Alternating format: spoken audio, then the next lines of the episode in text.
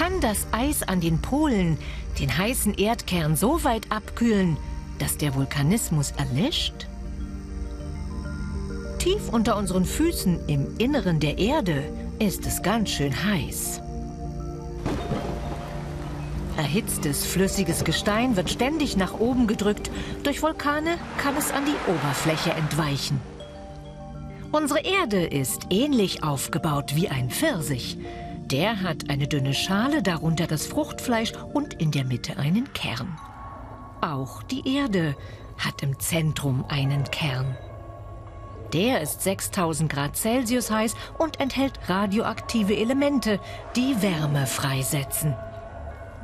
Ein Großteil der Hitze stammt noch aus den Kindertagen der Erde, als sich Staub und Gesteinsbrocken zu einem Planeten verdichteten. Damals waren alle Bestandteile gut durchmischt. Metalle, Gestein, Wasser und Gase. Mit der Zeit sanken die schweren Stoffe wie Eisen, Nickel und die radioaktiven Elemente zum Mittelpunkt. Dieser radioaktive Brennstoff kann die Erde noch Milliarden Jahre aufheizen.